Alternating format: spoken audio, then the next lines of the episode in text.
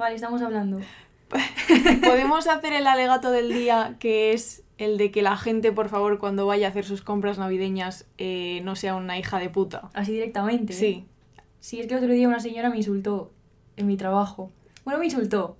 Es dijo que- que tenía muy poca vergüenza y que era, creo que una desgraciada Es que claro, o sea, por favor, Inés Sí. ha empezado a trabajar en un sitio. de cara al público y tiene que vender cosas, en concreto libros, y una señora el otro día loca, pues Mm. casi la mata. Sí, hay mucha gente muy borde y muy desagradable, pero mucha, ¿eh? En plan, del 1 al 5, o sea, ¿cómo se dice eso? ¿Uno de cada 5? Pues no. ¿Tres de cada 5? No, pero dos. Dos de cada cinco personas Son que, que compran libros en, la, en Navidad en grandes Sí. superficies son bordes. Ya, pues Sí. hay que hacer algo con esto porque no se Por favor, puede. podéis tratarme bien, que me dan ganas de llorar y me tengo que contener.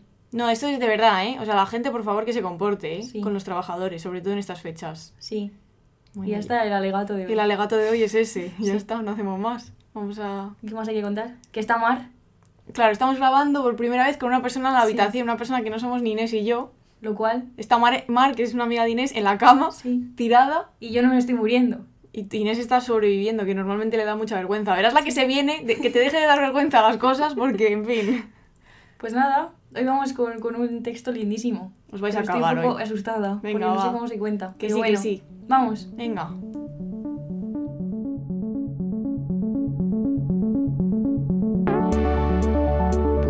Sonoras con Paula Ducay e Inés García. Bueno, pues el texto de hoy es de Bartes, pero no es de los fragmentos. Esto es como un drama un poco, ¿no? No. Claro, de repente hemos... hemos Somos infieles, de repente. infieles a los fragmentos de un discurso amoroso. sí, No, vamos a partir de otro texto precioso. que se llama Inés. El placer del texto. Bonito título. Extremadamente difícil de decir. Me dio un poco loca el texto. Sí. Pero bueno, voy a intentar decir cosas. Sí, y si me equivoco y me atoro, esta gente que me perdone. Ay, que sí. Bueno, lo que queríamos decir previamente es que lo que estábamos comentando, ¿no? Que es un texto bastante difícil y que encima está dialogando constantemente con la corriente psicoanalítica y concretamente con Lacan. Inés está obsesionada con que en punzadas hay que leer a Lacan. Lleva una Sí. semana que de la nada dice, tía, hay que leer a Lacan. Y Ya, yo, bueno, Ese día que llegué del baño a las 12 de la noche, entré a la habitación y dije, Paula, hay que leer a Lacan. hay que leer a Lacan. Y no lo hemos leído. No. Entonces es bastante complicado pillar. No las lo hemos cosas. leído porque fue hace tres días, o sea, Sí. claro, y no está vamos todo el más. rato dialogando con ello y entonces es bastante complejo seguir el ritmo a veces, pero bueno, vamos a intentar decir algunas cosas. Bartes comienza el texto hablando de un individuo, que es una frase difícil, entonces la voy a traducir antes de decirla, Sí, que sería capaz básicamente de abolir todas las barreras entendidas como todos los códigos, todas las normas, ¿no? Entonces, ahora lo digo con sus palabras. Está imaginando una ficción de un individuo que aboliría en sí mismo las barreras, las clases, las exclusiones, no por sincretismo, sino por simple, simple desembarazo de ese viejo espectro, la contradicción lógica. claro, yo he leído esta frase en el guion y he dicho. Inés, si entramos con esto, Perdón. igual la gente embarra. Sí, pero básicamente es una persona que eh, pasaría de todas las barreras, de todos los códigos y pasaría incluso de estar cometiendo contradicciones lógicas, lo cual parece que es un pecado. A mí particularmente me da igual, No, pero sí. bueno. Entonces sería un individuo que mezclaría todos los lenguajes, aunque fueran considerados incompatibles, soportaría todas las acusaciones de ser ilógico, infiel, que es lo que acabamos de decir que somos también, Sí, eh, permane- permanecería impasible, im- ay, no sé hablar, impasible delante de la ironía socrática. Y dice Bartes, este hombre sería la abyección de nuestra sociedad. Los tribunales, la escuela, el manicomio, la conversación harían de él un extranjero. ¿Quién sería capaz de soportar la contradicción sin vergüenza? Claro, sería romper con todas las, las normas que vertebran a todas estas instituciones, ¿no? Normas lingüísticas, pero también de otro tipo, que te- quizá te tratarían, ¿no? Un poco como esa persona que le pasa. Por eso dice Bartes. claro. ¿Quién sería loco. capaz de soportar la contradicción sin vergüenza, el hecho de ser contradictorio y de ser ilógico, ¿no? Vale. Y dice Bartes, sin embargo, este contrahéroe existe. Es el lector del texto en el momento que toma su placer. ¿Y qué pasa aquí? Que se habla mucho de placer y de goce, de nuevo, dos conceptos fundamentales en el psicoanálisis. Mm. Y antes de nada vamos a decir que para entender este texto, y porque siempre está muy bien leer textos para entender otros textos, hemos leído Dialéctica del goce y el placer, otro comentario en torno al placer del texto de Roland Barthes, que es de Julia Libellara, de la Universidad de Barcelona. Luego hemos leído otro que se llama Bartes, el inicio de José Luis Villacañas, un señor famoso, el, el Famoso. jefe de filosofía UCM. De la UCM, sí. Y luego hemos leído El placer del texto, reflexiones en torno a Roland Barthes, que no hemos podido encontrar quién es el autor o la autora concreto, pero están en primera página. Entonces, volviendo al texto. Es un discurso que básicamente reivindica la escritura como un mecanismo de libertad y de subversión frente a la práctica literaria que es propia de la cultura de masas. Como decíamos antes, romper con todo aquello que está marcado por ciertas instituciones y por ciertos poderes. Porque ahora, ¿no? Dice Bartes, triunfa la... Bueno, ahora no, en su tiempo, claro, porque está muerto. Y ahora también, que ahora también. que de eso vamos a hablar también ahora. Triunfa la repetición, que está al servicio de la producción y el consumo. Y voy a leer una cita que es muy buena, o sea, leí ayer a Paula. Y la vas a leer súper despacio. Sí. la forma bastarda de la cultura de masas es la repetición vergonzosa. Se repiten los contenidos, los esquemas ideológicos, el pegoteo de las contradicciones, pero varían las formas superficiales. Nuevos libros, nuevas emisiones, nuevos films, hechos diversos, pero siempre el mismo sentido. Básicamente las pelis de Marvel. En efecto, las pelis que odio. No, a mí me gustan mucho. A mí no. Pero son un ejemplo de esto que estamos diciendo. Pero básicamente quiere decir que se repite todo el rato lo mismo, aunque tenga diferente forma o sea un libro distinto, que esto pasa mucho en la sección de novedades. Sí. En la mala, no en la buena. Bueno, la sección de novedades, novedades comerciales, sí. sí, otro día hablamos de esto. sí, entonces es todo el rato repetir las mismas formas al servicio de la producción y del consumo. Y contra esto esta Bartes, ¿no? Por eso quiere romper con todo esto que hemos dicho anteriormente. Y confía y defiende una capacidad transformadora de la literatura, y no solo de la literatura, también del arte. Y eh, la forma y los contenidos no tienen por qué ser intercambiables, cerrados, fijos o ideológicos. Y es interesante que Villacañas eh, tiene una frase que he traído que, que es bastante explicativa, porque define el placer como una máquina de desfetichización nueva palabra, ya, ya, he dicho. ¿eh? sí. Y dice, de los valores, los ídolos, los ritos de la institución social. De nuevo, lo que habíamos dicho antes, ¿no? De la escuela, el manicomio, ta, ta, ta. Mm. Em, y claramente no nos señala que Barthes está influenciado por Mayo del 68, donde el placer se había vuelto pues revolucionario. Y como habíamos dicho también antes, el placer y el goce son los, los dos términos que vertebran todo el texto, pero es súper interesante que no hay una definición de placer ni de goce concreta. Está todo el rato preguntándose qué es el placer, qué es el goce. Da definiciones distintas. Los, los, eh, es un texto fragmentario, obviamente. Como los que te gustan a ti. Sí. Y entonces hay partes en las que de repente son sinónimos, pero luego no, ¿no? Entonces es un texto, por eso, ¿no? Es complejo, pero al mismo tiempo está, eh, está siendo fiel con lo que él defiende, ¿no? Que es no una construcción teórica firme, sino que, que tú estés involucrado y que tengas parte, ¿no? Que no seas pasivo. Entonces, dice, resulta, o sea, él mismo admite al principio, ¿no? Que es imposible dar una definición definitiva y dice, el sentido será precario, revocable, reversible, el discurso será incompleto. Y hay una parte que es muy bonita donde se pregunta, ¿será el placer un goce reducido? ¿Será el goce un placer intenso? ¿Será el placer nada más que un goce debilitado, aceptado y desviado a través de un escalonamiento de conciliaciones? ¿Será el goce un placer brutal, inmediato? Esto nos gusta mucho a nosotras. Kers preguntarnos cosas sin saber la respuesta. Claro, todas estas... seguramente tenía una idea de la respuesta y es lo que hace en el libro, pero bueno. Todas estas preguntas pues a saber, ¿no? Sí. Pues entonces Bartes en el texto diferencia entre dos tipos de textos, ¿no? Y entonces aquí pues hemos hecho una tablita de las que le gustan a Inés con su mente analítica.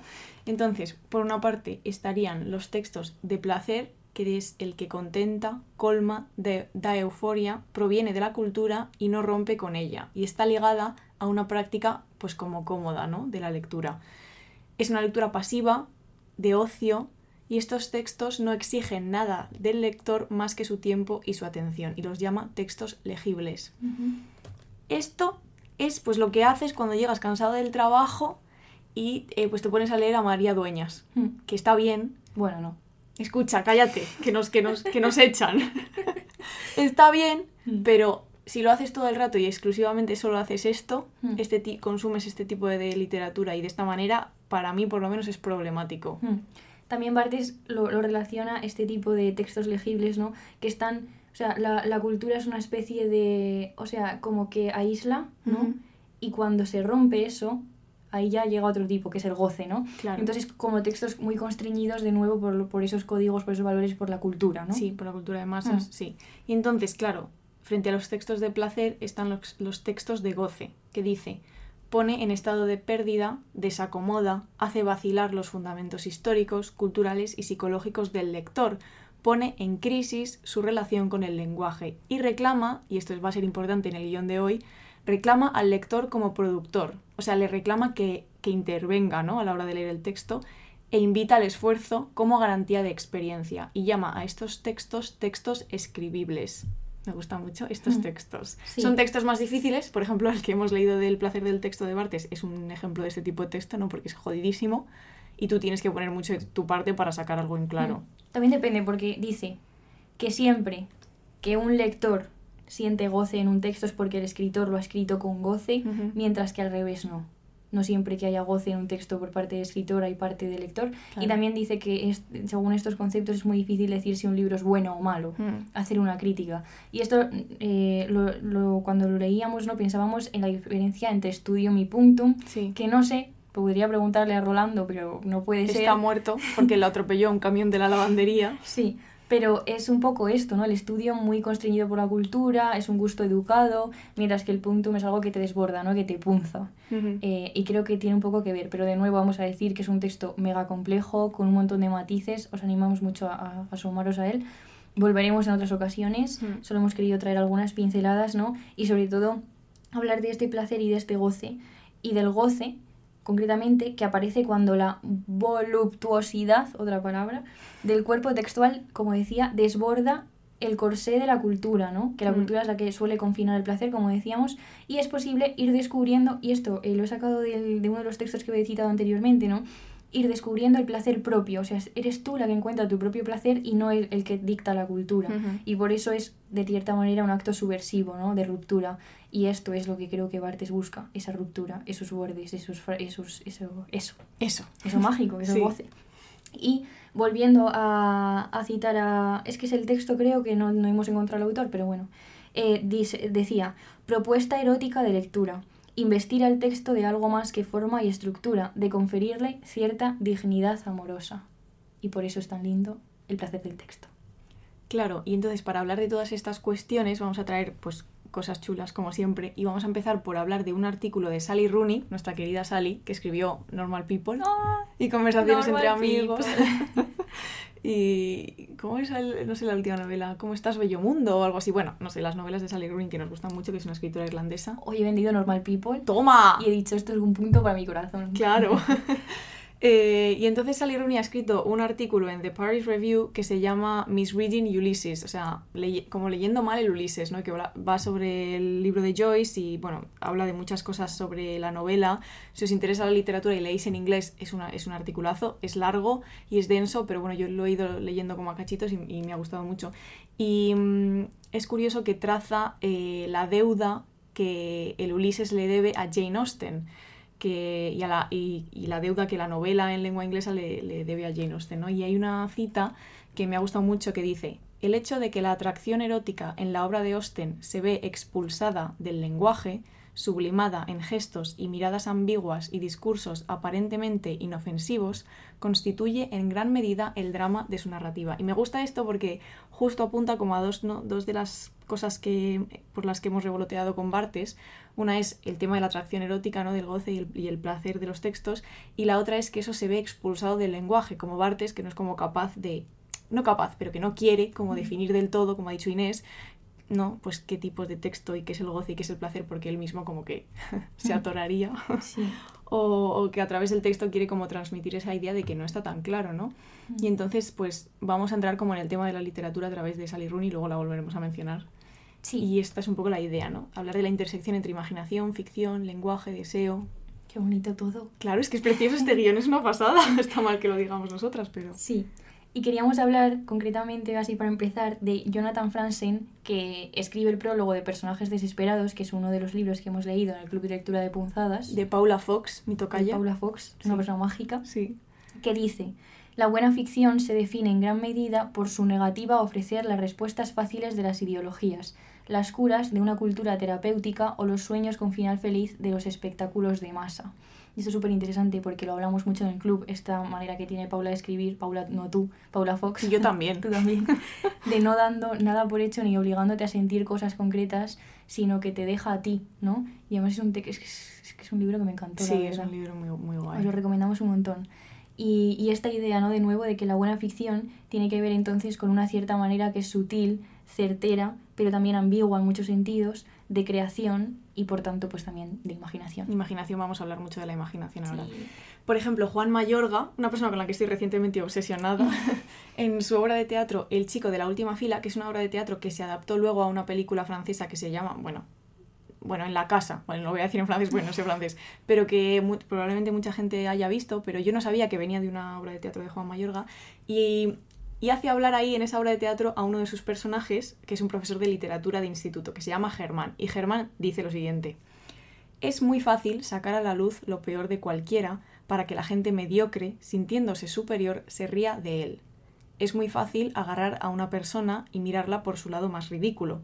Lo difícil es mirarla de cerca, sin prejuicios, sin condenarla a priori, encontrar sus razones, su herida, sus pequeñas esperanzas, su desesperación.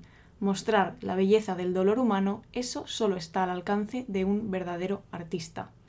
Porque claro, sí, vamos a hablar claro de creación de artistas, de cómo los escritores, sobre todo, eh, consiguen como meterse en la mente de sus personajes, inclu- incluso cuando esos personajes son terribles, ¿no? Y son malvados.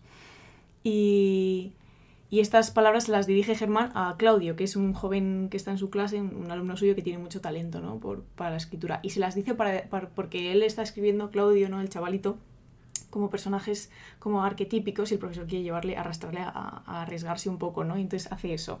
Y es muy curioso. Y, y apunta todos estos temas. Muy interesante. Sí. Y luego hemos leído otro libro mágico, Inés. Sí. Este libro, por favor, este libro. Además lo compré, es que mira qué ojitos tengo, es que ¿eh? tienes unos ojos, Tengo unos ojitos. Pues Unos un día, lindos. eh, un día fuimos a la central y yo compré 700 ensayos de anagrama, que luego nos los han mandado también, vamos a dar las gracias en todos los podcasts, porque Ana- los disfrutamos ana- anagrama. muchísimo. Sí, que en el Sí. otro también, en el, bueno, claro, es que hubo un drama, vamos a decirlo también. Sí, el drama, cuenta Grabamos drama. un podcast y acabamos de grabarlo y de repente pues no se oye bien. A Sí. Paula no se la oye, Paula desaparece. Es que yo siempre me pasa eso, porque este micrófono me odia, tío. Es un micrófono riojano. sí. Y entonces pues, pues lo pasamos mal, la verdad, pero bueno, ya está. Lo convertimos en una carta muy bonita que podéis leer si queréis, que sale Andrea Soto Calderón, eh, Graciela Esperanza y toda esta gente magnífica que también hablan de imaginación, pero Sí. más centrado en la mirada del arte, ¿no? Sí, pero bueno, leerla. muy interesante. Y bueno, el, el texto del que vamos a hablar ahora es uno de Paul Luque. Pau Luque me cae Pau muy bien. O sea, no le conozco. Qué nada, persona, ¿eh? Pero como que esto, este libro creo que se va a convertir como en uno, en uno de Mm. los libros de punzadas, ¿no? Sí, Que- como el de, el pe- y también el pequeñito, Claro de que, hipocondria que ya- moral. Sí, vale. Vamos a decir bien los títulos, ¿vale? No se llama hipocondria moral. Sí, se llama así. No, no, no digo que en plan, que, que para que la gente los apunte. O sea, después de escuchar este podcast, o si estáis por la calle, os acercáis a una librería y, y compráis Las cosas como son y otras fantasías de. Paul Luque, que es un ensayo, que de hecho ganó el, el premio Anagrama de ensayo en 2020. Merecido. Merecido. Es un librazo, ¿eh? Claro. Y luego compráis uno pequeñito de anagrama. ¿Cómo se llaman estos? Compactos. No. No. Los pequeñitos, tío, de colores, yo que sé que es rosa. Sí, pero Clarito. es una colección muy famosa, pero bueno, sí. Y que se llama Hipocondría Moral, Mm. que es de Paul Luque y Natalia Carrillo. Y es del mismo color que el de Ofendiditos de Lucía Ligmael. Claro, sí. Así que o sea, podéis comprar los dos. Claro, y hacía que hagan juego, ¿vale? Sí. Bueno, pues el subtítulo, lo hemos dicho, no sé, es No. Moral, Imaginación y Arte Narrativo, ¿no? Y trata estas cuestiones de las que hemos estado eh, hablando. Y además habla de la capacidad del arte y de la imaginación, para lo que decía Paula, de este mirar el mal a la cara, ¿no? Y dice, el artista que camina con el diablo pasándole una mano por el hombro puede ampliar nuestro entendimiento de la vileza. Tío, me encanta que se pueda, ¿sabes? Porque yo he estudiado ética, Sí. Pero esta, esta y mirada que él tiene a la ética, me es, parece. Es buenísimo. A mí fascinante. me parece, a mí me encanta. Sí. Y una idea clave ¿no? de este ensayo es que el arte y la imaginación son elementos capaces de ampliar nuestra visión del mundo, que es claramente la tesis de Graciela Esperanza también, lo de el arte, lo que el arte, lo que no vemos, lo que el arte ve, así el título. Sí, lo que no así, vemos, lo que el arte ve. Que es también esta capacidad de ver lo que no se ve, de sacar a la luz cosas que no son, que no, que no están a la, a Que la no vista. Son ¿no? obvias, sí. Sí. Y eh, es interesante, sobre todo, eh, y nos vamos a centrar un poco en esto, ¿no? En que Paul Luque no suscribe la, distinci- la distinción entre arte imaginativo y no imaginativo, como si fuera tan fácil como decir que en la primera no hay imaginación. Ah, sí, en la primera sí, y en la segunda no. Claro. una tabla aquí enorme. Una tabla en la cabeza. Y explora de qué manera la imaginación interviene en cada manera de crear, ¿no? Y dice que al construir una narración, la imaginación puede usarse de dos maneras distintas. Y esto me parece fascinante. La primera es la narración panal 1, así la llama, y la otra la narración panal 2. Apuntad, ¿eh? La narración panal 1 eh, realmente es el arte que llamaríamos imaginativo, ¿no? Que parte de la imaginación, que es esa miel del panal. Es que esto de la miel también yo... Es que la miel está todo el rato Bueno, con la miel, es que que me es parece genial, precioso. Sí. En este caso es la realidad la que llena los vacíos de la imaginación. Sin embargo, en la narración panal 2, que sería el arte no imaginativo, lo que no quiere decir, como decíamos, que no haya imaginación, parte de la realidad, que es la miel, mientras que antes la imaginación era la miel, y es la imaginación la que llena los vacíos de la realidad, o sea que son dos cosas supuestas, pero en las dos hay imaginación. En una se parte de ella y en otra no, ¿no? Ejemplos de arte imaginativo, Nick Cave, que tiene un capítulo para él en el libro, Z Tangana, hola, Sí. Puchito, Puchito. Sí, David Lynch, Fellini y Iris Murdoch. Mar ¿Cómo? Murdoch, supongo. Que también tiene un capítulo dedicado a ella en el Ah, libro. dedicado a Al El mar, mar, el mar. El mar. Sí, Sí. que es el libro que todo Twitter Literatura se ha leído este Sí. verano. Yo, yo incluida. Yo no. Luego también, como ejemplo de arte no imaginativo de la otra, es Mi lucha de Nausgard, Nausgard, sí. Nausgard, Sí, ¿vale? sí, sí. y El adversario de Vamos, se dice así, en noruego no, pero en español se dice así. Y sí, el El adversario de Carré, sí. Vale. Eh, y por, por- por finalizar así un poco la distinción, en el arte imaginativo la imaginación no queda sepultada por el peso de lo real, mientras que en el arte no imaginativo el peso de lo real inunda la narración, ¿no? Y es muy interesante que llama arte himenóptero a este arte que trabaja con la imaginación y en el que tiene mucha importancia el hecho imaginado. Y dice Luque que no podemos seguir hablando como existiera una línea tajante y clara entre lo real y lo imaginario. Esto es de nuevo lo de Bartes. No hay, aquí no hay líneas tajantes en ningún sitio, No, es ni que las cosas líneas claras. tajantes no todo, nos todo está Solo para el aborto. y para los nazis. Sí. Los nazis no, eso está claro. Y aborto sí. Hay un señor hoy que me dice, ¿tienes una bolsa de plástico? Y le digo, no, soy de... Y dice, ya estamos, ¿no? Con las cosas de los ecologistas. Estas. Dice, yo como soy de la ideología de la falange, lo ha dicho. Dios mío, Lo tío. ha dicho. Y yo he dicho, ¿qué hago? ¿Le pego un tiro? Claro, no puedo. No, Inés, y no, No digas puedo. cosas de pegar tiros en el Perdón, podcast. Perdón. Pero bueno, en fin. bien. Sí, sí, sí. Entonces es súper interesante esto, ¿no? Sería muy interesante pensar estas distinciones de la, de la imaginación y, o sea, lo que acabo de explicar sí. con lo- la, distinción de Bartes. Claro. A- alguien que sepa hacerlo, yo no sé. Confieso. Entonces dice Luque, nada contiene tantas posibilidades como lo imaginario. Ninguna narración, por más realista que se pretenda y por más realista que llegue a ser, prescinde por completo de la imaginación. Claro. La imaginación siempre ahí. Sí, y de nuevo queríamos volver a esta idea de que el arte imaginativo tiene una función crucial en nuestras vidas, porque puede expandir muchas cosas, pero también nuestro universo comprensivo de la moral, porque nos interroga, nos pone en situaciones incómodas, nos obliga a replantear lo que creemos que creemos y además es una forma de acceder a los otros. Bueno, es que, que claro, Marta Nussbaum, tengo un texto Madre mía, Que vale. me encanta. Contemos los entresijos de, de hacer este guion, ¿vale? yo tengo un texto que la imaginación literaria en la vida pública me fascina. Me fascina. Además, Paul Huguel eh, la nombra Marta Nussbaum en el texto. Pero nunca es momento porque es muy largo y, y como que siempre como que no, no pasa, pero algún día pasará. Que os lo explicaremos, sí. Pero es justo esta idea de que la imaginación es una forma de acceder a los otros, es un resumen del texto entero. Entonces, bueno, eh, nos interroga ¿no? en relación con los demás, con lo que son y también con lo que somos nosotras. Y las novelas y las historias nos ponen también frente a personajes que pueden ser despreciables, pueden ser malvados, sádicos y también de alguna manera un espejo. Y dice Luque, la imaginación arrastra la piedad hacia el otro. Me parece acojonante esa Sí. frase. ¿eh? Voy a recomendar una película. Adelante. Se llama El prodigio, Sí. ¿verdad? Que está en Netflix, que Sí. lo vi el otro día con mi madre Sí. y que me gustó mucho y creo que es una peli justo, buenísima para pensar cosas de ética y de moral y eso es fascinante. Bueno, a ver, no sé, igual no.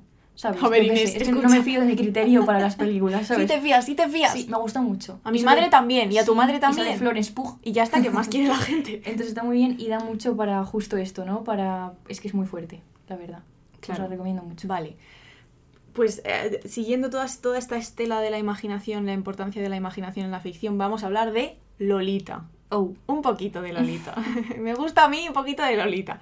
Pues es que estábamos, además estaba preparando el guion esta mañana y me ha llegado justo cuando lo estaba preparando la newsletter de cine del país, que justo habla sobre películas que tratan la pedofilia. Y entrevistan a Carlos Bermud, que es el director de Mantícora, que creo que se estrena, bueno, que se ha estrenado, sabes, cuando escuchéis esto, pues ya estará en cines. Eh, que por cierto hay que verla porque estamos intentando ver las pelis de los Goya y no sé, estará nominada algo porque siempre están nominadas las cosas buenas. Y entonces, hablando de tratar temas muy espinosos en la ficción, Bermud, el director de Mantícora, dice lo siguiente. Se prioriza un cine fácil, narrativo y moralmente hablando. Los seres humanos somos más complejos. Todo es tan efímero que no se da un análisis profundo y pausado, y el cine sufre por ello, que es lo mismo que decíamos que pasa a veces en la literatura, ¿no? y en esos textos que no interpelan tanto al lector. Y entonces, para hablar de Lolita, eh, Paul Luque, en este libro que hemos mencionado, Las cosas como son y otras fantasías, tiene un capítulo de Lolita y luego también hay otro libro que se llama Hombres fatales, metamorfosis del deseo masculino en la literatura y el cine, de Lisenda Julibert, que yo lo compré, empecé a leer el capítulo de Lolita y entonces en mi, en mi cabeza de concursanta se encendió una bombilla y dije, esto me, o sea, me suena. Es que además por el tono dijo, esto lo han tenido que hablar iba a decir las chicas, en plan, Lucía e Isabel en Deforme Semanal por cojones, porque, porque y efectivamente lo, lo, mencionaron en uno de los últimos podcasts, que es el de Buenas Maneras, que por cierto está muy bien, que lo escuché en el trabajo y me tuve que aguantar la risa delante de mi jefa, porque me estaba pasando muy bien. Y entonces, Lolita, la novela famosísima de Nabokov, funciona en distintos niveles imaginativos, porque Nabokov imagina a Humbert Humbert y Humbert imagina a Lolita. Humbert es el, señor este asqueroso, ¿no? Entonces, tanto Paul Luque como Elisenda Julebert rechazan pues esta lectura de que Lolita es una apología de la pederastia, que yo creo que eso ya, ya lo hemos superado todos, ¿no? Ese debate. Eh, porque dice Julibert, Lolita no era una persona, ni siquiera un personaje cabal, sino tan solo un fantasma, la invención de un individuo perdido, locamente enamorado. Y Paul Luque dice que la idea de una Lolita, como un tipo de niña que seduce a un hombre mayor con una cierta estética, blanca, virginal, y que ha calado en la sociedad y en el lenguaje, porque o sea, Lolita es como un, sustantivo, eh, dice que esa persona, ese tipo de niña en realidad no existe en la novela. Y dice, no hay en Lolita, la novela, ninguna Lolita. Precisamente porque ese tipo de niña es una invención de la mente enferma de Humbert, una justificación en su propia cabeza del abuso que está cometiendo. Entonces, la cuestión en este episodio no es el clásico debate sobre Lolita, sino la importancia de la imaginación en la construcción de la novela, ¿no? Porque dice Luque, imaginarse a una, a una calamidad como Humbert, ponerse en su piel, imaginarse esa desgracia, debió de ser un esfuerzo artístico monumental. Nabokov mostró que la imaginación, si está bien afilada, es un mecanismo cognitivo que permite narrar de forma coherente la historia de una mente incoherente. Entonces vamos a ponernos los cinturones un momento, voy a coger el libro. Inés, ¿estás preparada para esto? Cuidado, cuidado, que suenan muchas cosas. Ya suena, pero he avisado. Entonces, es, es, porque hay una cosa como eh, concreta que se puede contar de Lolita, que está en la página 88. Espero que todo el mundo se haya ya comprado este libro, el libro de Paul Luque, que dice, ¿qué dice? Vale, dice, tras el primer abuso a Lolita, Humbert, eufórico, dice, o sea, cita a Nabokov, ¿eh? no era a Lolita a quien había poseído frenéticamente, sino a un ser de mi propia creación, a otra Lolita, a una Lolita producto de mi fantasía, aunque tal vez más real que la verdadera. Y entonces dice Paul Luque sobre este eh, fragmento. Este pasaje es una siniestra maravilla por la secuencia imaginativa y conceptual que culmina. Primero, Nabokov imagina a Humbert y también a Lolita, pero de repente la imaginación del propio Humbert adquiere vida propia y se imagina que existe una Lolita distinta de la auténtica, es decir, de la imaginada por el propio Nabokov. Y Paul Luque llama a la mente de Nabokov una matriosca de la imaginación. Esto es subrayado tanto por Inés como por mí, porque estamos, hemos subrayado este libro. Subrayado. Sí, porque con distintos colores. Y lo, o sea, lo importante de esto, ¿no? Es que imaginar lo que imaginan los personajes de la narración, o sea, ahondar en la imaginación, o sea, en este podcast estamos como diciendo todo el rato lo importante que es la imaginación en la ficción, imaginar lo que imaginan los personajes les convierte en personajes cóncavos, vívidos, con sombras, con dobleces, con vida propia, esto lo dice Paul Luque. Entonces, claro, ¿qué pasa? Que estar ante un personaje ficticio con vida propia supone estar a veces ante un espejo, o sea, es mucho más difícil para el lector y a la vez como mucho más enriquecedor, ¿no? Y entonces, hablando de la ficción y de la imaginación, desde el punto, o sea, hemos hablado de, de, la ficción y la imaginación desde el punto de vista de la creación, y ahora vamos a hablar un poquito de cuál es el papel del, papel del lector y el espectador. ¿Verdad, Inés? Nuestro papel. Nuestro papel. ¿Cuál nuestro. es nuestro papel? Lo he puesto en, en mayúsculas en el guion. Sí, y queríamos hablar de esto eh, en un primer momento a partir de Pirlia, de su libro El último lector. Que también está en anagrama. Sí que explora el papel del lector en la literatura a través de, de, ejemplos concretos de ficciones como el de Kafka, de Borges, y hemos recogido una frase muy bonita con la que cierra el primer capítulo que dice, lo que podemos imaginar siempre existe. Y habla de un hombre que se dedica a hacer una miniatura de la ciudad de Buenos Aires, que es la ciudad más bonita del planeta. Porque Inés vivió en Buenos Aires. Leo Buenos Aires y me pongo como contenta. contenta. claro. Bueno, pues este hombre cree que la ciudad real es la que esconde en su casa y la otra, la real real, es solo un espejismo o un recuerdo. Y dice Pirlia, El hombre ha imaginado una ciudad perdida en la memoria y la ha repetido tal como recuerda. Lo real no es el objeto de la representación, sino el espacio donde un mundo fantástico tiene lugar. Y esto, ya que menciona el espacio, que es mi palabra favorita, Sí. Voy a volver a Barthes un momento porque hay muchas cosas del placer del texto que no, no hemos eh, metido hoy porque no dábamos abasto. Pero mm, él también dice que da igual quién sea el lector y el escritor concretamente, sus personas, sino el espacio donde es posible que se dé el- todo eso, Claro. ¿no?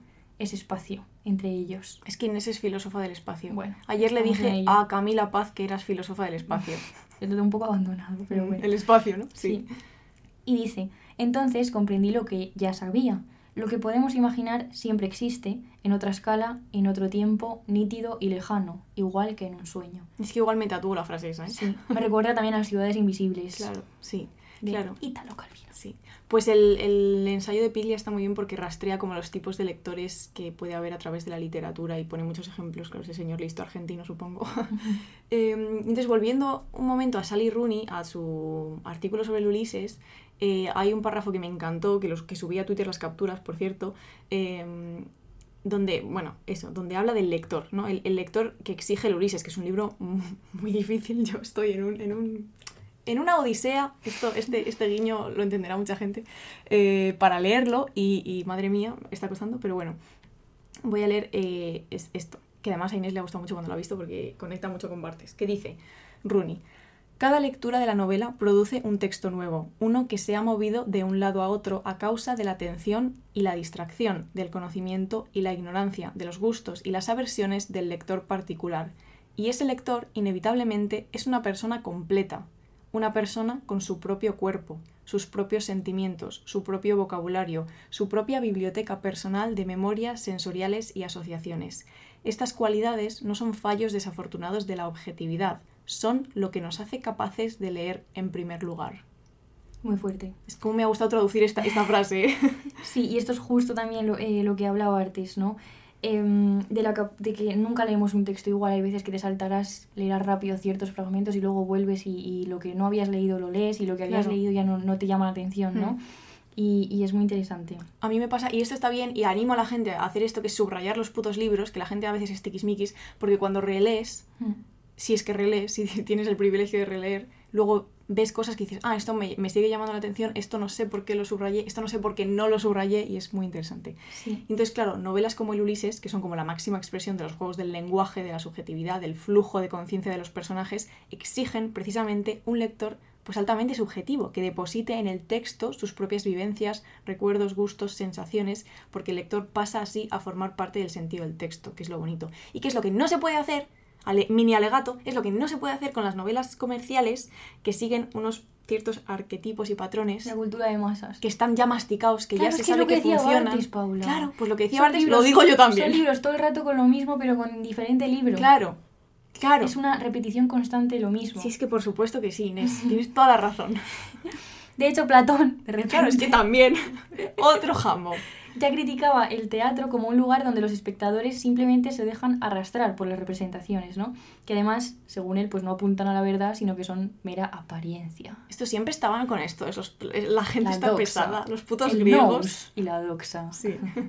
Decía en el libro Diez de la República, es que citamos la República es fuerte, Sí. consideramos que esta parte de nuestra alma, contra la que nos mantenemos firmes en nuestras propias desgracias, está sediente de lágrimas y lamentaciones de las que querría saciarse, de las que busca por naturaleza, es la misma que los poetas adulan y a la que hacen estudio en complacer. Claro, esto es como cuando te ponen delante una obra de ficción, una peli, un texto que es tan, es tan sentimentaloide que estás tan ocupado en llorar que no puedes pensar. Mm. Entonces, claro, esto como que anula la capacidad crítica. ¿no? Además que te digan cuando tienes que llorar, esto es lo peor que se puede hacer, ¿eh? Claro, no. No es lo más bonito que a ti te destroce una parte de un libro, como a Marta la frase del SIDA en pura pasión. Sí, Y a mí, pues esa frase quizá, pues bueno. claro. Y hay otra, que a Marta no le dice nada. Y a ti sí, claro.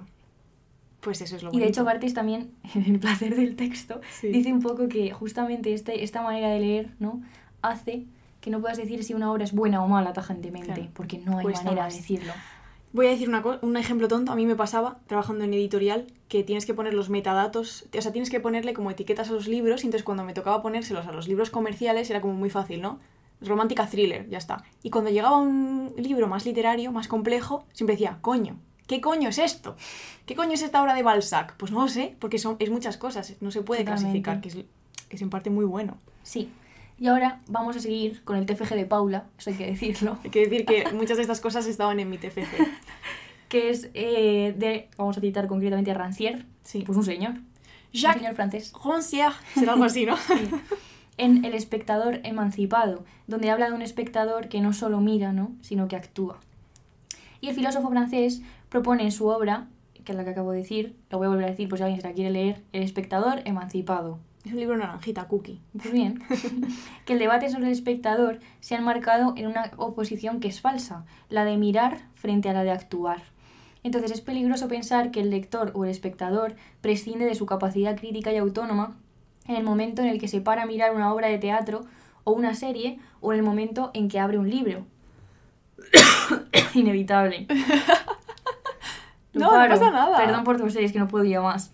¿Quieres agua? Entonces, Ra- Rancière dice que el espectador también observa, selecciona, compara, interpreta, liga aquello que ve a muchas otras cosas que ha visto en otros escenarios, en otros tipos de lugares. Claro, es que no leemos el libro igual, Paula, desde el mismo sitio. Claro que no. Tenemos cosas distintas. Memorias, recuerdos, Sí. experiencias. Traumas. No voy a toser más, perdonadme. Que se habrán asustado de repente. pa, pa. Sí, igual se han asustado, Lo pero bueno. Pues si se estaban durmiendo, pues eso. Entonces la mirada no tiene por qué concebirse, por tanto, como un estado pasivo, sino que puede constituir en sí mismo una actividad.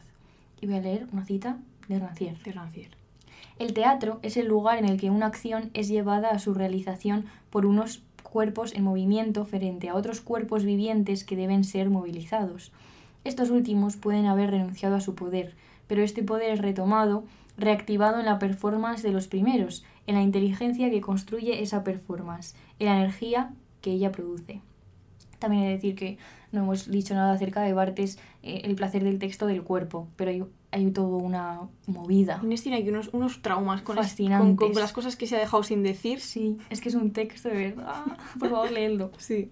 Entonces, bueno, si la ficción es lo suficientemente sugerente y el espectador pone de su parte, puede existir una relación entre quien mira y la, y la obra de ficción que sea productiva y que no condene al espectador simplemente a un estado de pasividad. Esta es una frase directamente sacada de mi TFG. Pues está bastante bien, Paula. Gracias. Y encima es lo mismo que Bartes de nuevo. Claro, es que yo no lo voy a volver a repetir. Yo no conocía, Ya lo repetimos. yo no conocía a Bartes apenas cuando dice esto, ¿eh? No, pena. Era una chica tonta. Eh, y entonces, bueno, para cerrar el círculo vamos a, vol- a volver a Juan Mayorga, que tiene otra obra que se llama El Crítico, que yo me leí, me, me hubiera- me gustaría mucho verla representada, pero claro, yo que sé, esto se, se estrenó en el 2012, pues la obra del 2012 pues no estaba en estas cosas.